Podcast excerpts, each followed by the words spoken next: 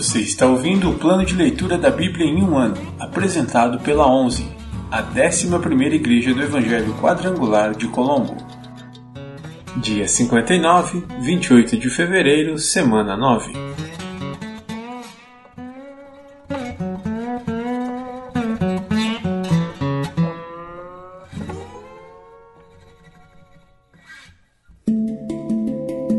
Novo Testamento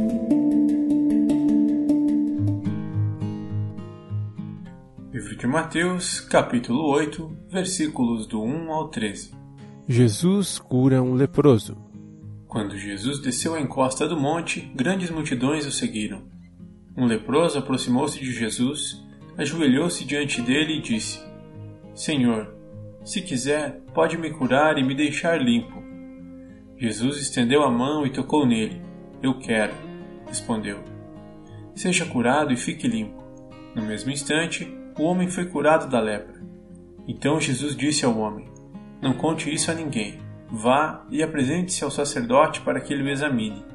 Leve a oferta que a lei de Moisés exige. Isso servirá como testemunho. Um oficial romano demonstra fé.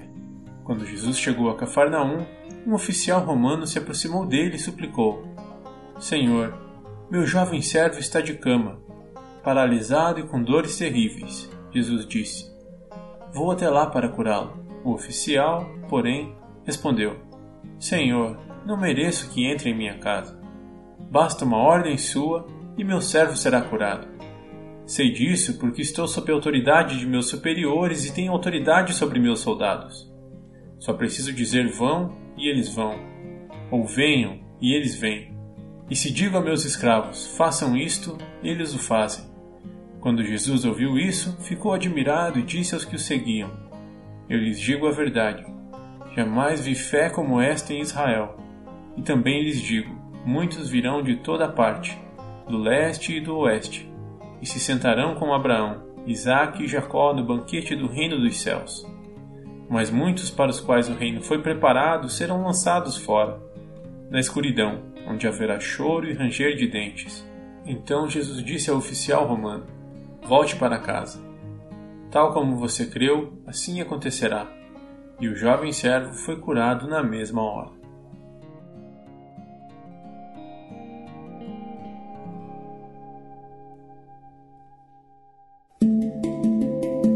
Antigo Testamento Pentateuco ou Torá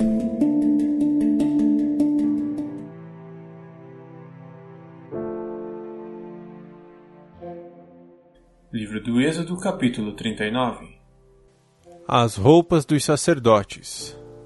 Os artesãos confeccionaram belas roupas sagradas de tecido azul, roxo e vermelho para Arão vestir ao servir no lugar santo, conforme o Senhor havia ordenado a Moisés.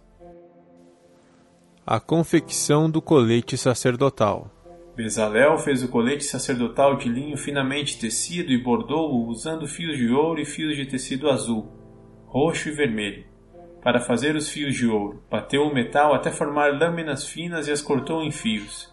Com grande habilidade e cuidado, bordou os fios de ouro no linho fino, com fios de tecido azul, roxo e vermelho. O colete sacerdotal tinha duas peças, unidas nos ombros por duas ombreiras.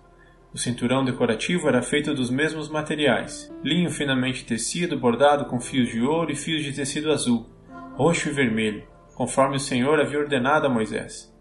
Duas pedras de ônix foram presas em suportes de filigranas de ouro. Nas pedras tinham sido gravados os nomes das tribos de Israel, da mesma forma que se grava um selo. Bezalel prendeu as pedras às ombreiras do colete como recordação de que o sacerdote representa os israelitas. Tudo isso foi feito conforme o Senhor havia ordenado a Moisés. A confecção do peitoral. Bezalel fez o peitoral com grande habilidade e cuidado. Confeccionou-o de modo que combinasse com o colete sacerdotal, usando linho finamente tecido, bordado com ouro e com fios de tecido azul, roxo e vermelho. Fez o peitoral de uma só peça dobrada de tecido, formando um bolso quadrado com 22,5 centímetros de lado. Fixou no peitoral quatro fileiras de pedras preciosas. A primeira fileira tinha um rubi, um topázio e um berilo. A segunda fileira era composta de uma turquesa, uma safira e uma esmeralda. A terceira fileira era composta de um jacinto, uma ágata e uma ametista. A quarta fileira tinha um crisólito, um ônix e um jaspe. Todas essas pedras eram presas a suportes de filigranas de ouro. Cada pedra representava um dos doze filhos de Israel e trazia gravado o nome da tribo correspondente, como em um selo. Para prender o peitoral ao colete sacerdotal, fizeram correntes de fios traçados de ouro puro. Fizeram também dois suportes de filigranas de ouro e duas argolas de ouro, que foram presas aos cantos superiores do peitoral. Amarraram as duas correntes de ouro nas duas argolas do peitoral. Amarraram as outras pontas das correntes aos suportes de filigrana de ouro, sobre as ombreiras do colete. Em seguida, fizeram mais duas argolas de ouro e as prenderam às bordas interiores do peitoral, junto ao colete. Fizeram outras duas argolas de ouro e as prenderam à parte da frente do colete, abaixo das ombreiras e logo acima do nó que amarrava o cinturão decorativo ao colete. Prenderam as argolas inferiores do peitoral às argolas do colete com cordões azuis para que o peitoral ficasse firmemente preso ao colete acima do cinturão. Tudo isso foi feito conforme o Senhor havia ordenado a Moisés. Outras peças de roupa para os sacerdotes. Bezalel fez de uma só peça de tecido azul o manto que é usado com o colete sacerdotal, com uma abertura no meio da peça para a cabeça de Arão. A abertura foi reforçada com uma gola, para que não se rasgasse. Fizeram romãs de fios de tecido azul, roxo e vermelho e as prenderam à borda do manto. Fizeram também sinos de ouro puro e os prenderam entre as romãs à borda do manto, intercalando sinos e romãs por toda a volta da borda. Esse manto deveria ser usado sempre que o sacerdote realizasse seu serviço, conforme o Senhor havia ordenado a Moisés.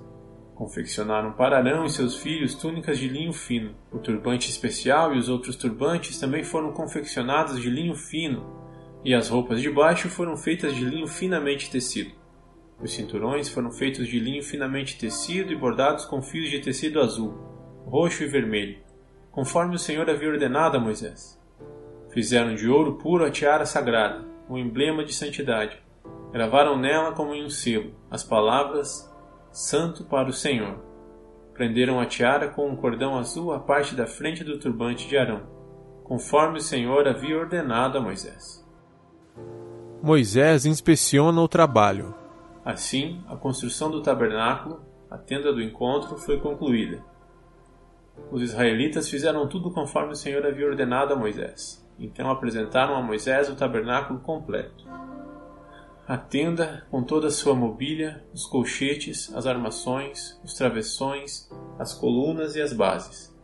As coberturas da tenda, feitas de pele de carneiro tingidas de vermelho e couro fino a cortina interna que protegia a arca, a arca da aliança e as varas para transportá-la, a tampa da arca, que é o lugar de expiação, a mesa e todos os seus utensílios, os pães da presença, o candelabro de ouro puro, com suas lâmpadas simétricas, todos os seus acessórios e o óleo de oliva para a iluminação, o altar de ouro, o óleo da unção e o incenso perfumado, a cortina para a entrada da tenda, o altar de bronze com a grelha de bronze, as varas para transportá-lo e seus utensílios, a bacia de bronze e seu suporte, a cortina para as divisórias do pátio, as colunas e suas bases, a cortina para a entrada do pátio, as cordas e as estacas, todos os utensílios a serem usados durante as cerimônias no tabernáculo, a tenda do encontro, as roupas finamente confeccionadas para os sacerdotes vestirem enquanto estiverem servindo no lugar santo, as roupas sacerdotais sagradas de Arão e as roupas que seus filhos vestiriam durante o serviço.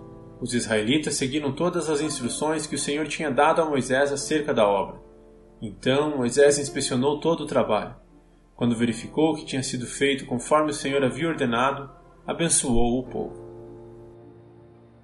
Livro do Êxodo, capítulo 40 O tabernáculo é armado. O Senhor disse a Moisés: Arme o tabernáculo a tenda do encontro, no primeiro dia do mês. Coloque a arca da aliança dentro dele e pendure a cortina interna para proteger a arca. Depois, traga a mesa para dentro e coloque sobre ela os utensílios. Traga também o candelabro e instale suas lâmpadas. Ponha o altar de ouro para o incenso diante da arca da aliança e pendure a cortina à entrada do tabernáculo. Coloque o altar do holocausto diante da entrada do tabernáculo, a tenda do encontro. Ponha a bacia entre a tenda do encontro e o altar e encha-a de água. Em seguida, arme o pátio ao redor da tenda e pendure a cortina da entrada do pátio. Pegue o óleo da unção e unja o tabernáculo e toda a sua mobília para consagrá-los. Assim, ele será santo. Unja o altar do holocausto e seus utensílios para consagrá-los. Assim ele será santíssimo. Depois, unja a bacia e seu suporte para consagrá-los. Traga Arão e seus filhos até a entrada da tenda do encontro e lave-os com água. Vista Arão com as roupas sagradas, unja-o e consagre-o, para que me sirva como sacerdote. Traga os filhos de Arão e vista-os com as túnicas. Unja-os como ungiu o pai deles, para que também me sirvam como sacerdotes. Com a unção, os descendentes de Arão são separados para o sacerdócio para sempre, de geração em geração. Moisés fez tudo o que o Senhor lhe havia ordenado. O tabernáculo foi armado no primeiro dia do mês do segundo ano. Para armar o tabernáculo, Moisés colocou as bases em seus lugares, encaixou as armações, prendeu os travessões e levantou as colunas.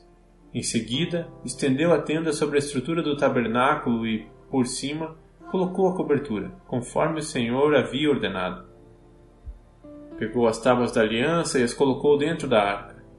Prendeu a arca às varas para transportá-la e a cobriu com a tampa, o lugar de expiação.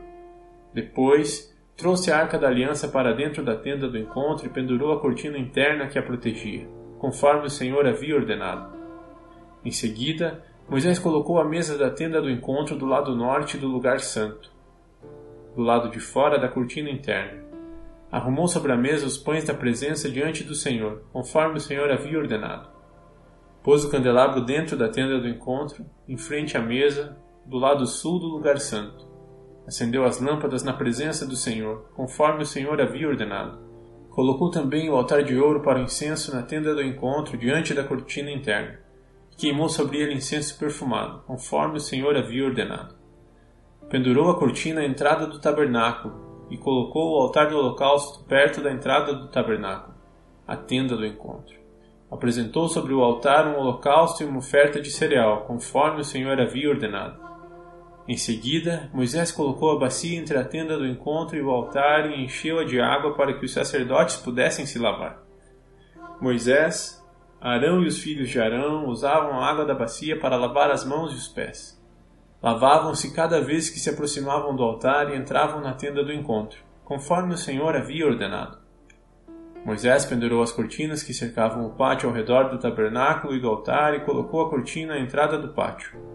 Assim, Moisés finalmente terminou o trabalho. A glória do Senhor enche o tabernáculo. Então a nuvem cobriu a tenda do encontro, e a glória do Senhor encheu o tabernáculo. Moisés não podia mais entrar na tenda do encontro, pois a nuvem estava sobre ela, e a glória do Senhor a enchia. Sempre que a nuvem se levantava de cima do tabernáculo, os israelitas seguiam viagem, mas, se a nuvem não se levantava, permaneciam onde estavam até a nuvem se elevar. Durante o dia, a nuvem do Senhor pairava no ar acima do tabernáculo e, à noite, fogo ardia dentro da nuvem, de modo que todo o povo de Israel podia vê-lo. E isso ocorreu ao longo de todas as jornadas dos israelitas.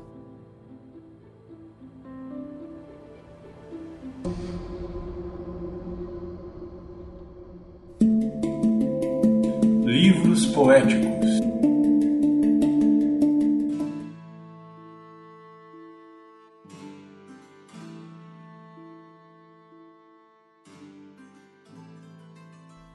Livro de Provérbios, capítulo 18 Quem vive isolado se preocupa apenas consigo e rejeita todo bom senso. O tolo não se interessa pelo entendimento, só quer saber de expressar suas opiniões. A prática do mal resulta em desonra, o comportamento vergonhoso causa desprezo. Palavras sábias são como águas profundas. A sabedoria flui do sábio como um riacho transbordante. Não é certo absolver o culpado, nem negar justiça ao inocente. As palavras do tolo o envolvem em brigas. Ele pede para receber uma surra. A boca do tolo é sua ruína ele cai na armadilha dos próprios lábios. Calúnias são petiscos saborosos que descem até o íntimo de quem ouve. Quem é relaxado em seu trabalho causa tanto estrago quanto aquele que destrói. O nome do Senhor é fortaleza segura. O justo corre para ele e fica protegido. O rico vê sua riqueza como uma cidade fortificada. Imagina que há uma muralha alta e segura. A arrogância precede a destruição. A humildade precede a honra. Falar sem antes ouvir os fatos é vergonhoso e insensato. O espírito da pessoa sustenta seu corpo enfermo, mas quem pode suportar o espírito abatido? Quem tem discernimento está sempre pronto a aprender, seus ouvidos estão abertos para o conhecimento. As portas se abrem para quem dá presentes. Eles dão acesso a pessoas importantes. Quem fala primeiro no tribunal parece ter razão, até que seu oponente comece a lhe fazer perguntas. Lançar sortes acaba com discussões e resolve contendas entre adversários poderosos. É mais difícil reconquistar um amigo ofendido que uma cidade fortificada. As discussões separam amigos como um portão trancado. As palavras sábias saciam como uma boa refeição. As palavras certas dão satisfação. A língua tem poder para trazer morte ou vida. Quem gosta de falar arcará com as consequências. O homem que encontra uma esposa encontra um bem precioso e recebe o favor do Senhor. O pobre suplica por misericórdia, o rico responde com insultos. Alguns que se dizem amigos destroem uns aos outros, mas o verdadeiro amigo é mais próximo que um irmão.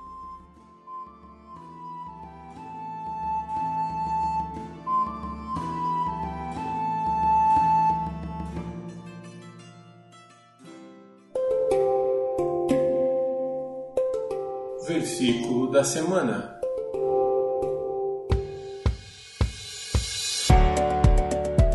Ensina o menino no caminho em que deve andar, e, até quando envelhecer, não se desviará dele. Provérbios 22, 6 Ensina o menino no caminho em que deve andar, e até quando envelhecer, não se desviará dele. Provérbios 22, 6 Ensina o menino no caminho em que deve andar, e, até quando envelhecer, não se desviará dele. Provérbios 22, 6